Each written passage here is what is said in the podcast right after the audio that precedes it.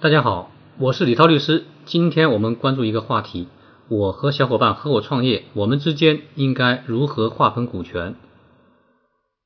这是一个非常重要的问题。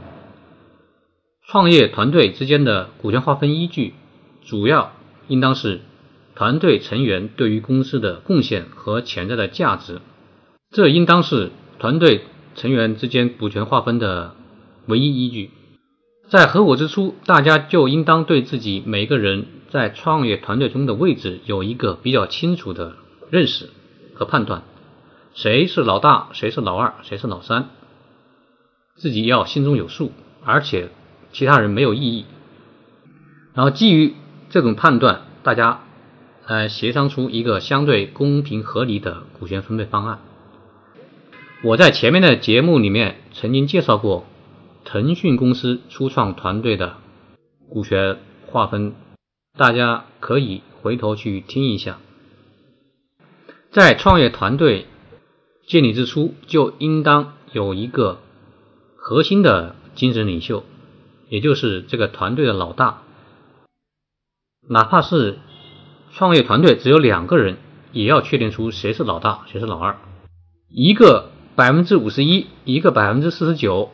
也比两个都是百分之五十这样的股权结构要好得多。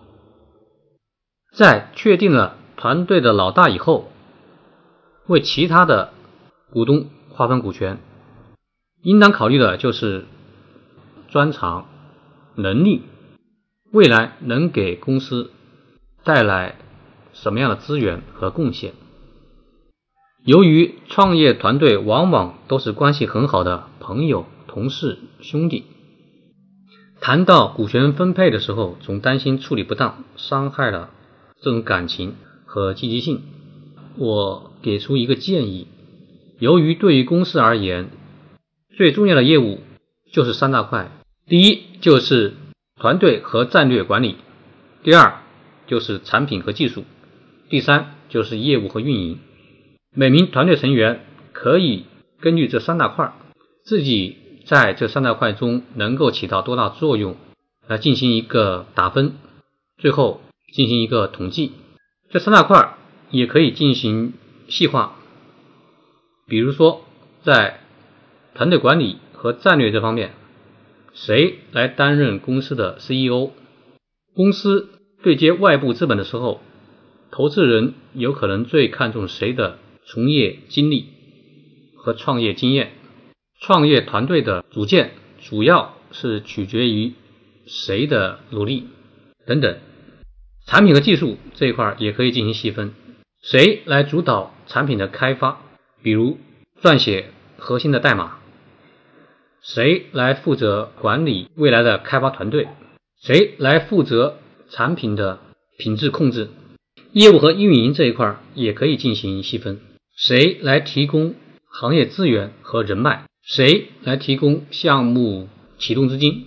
谁来负责公司的营销和推广？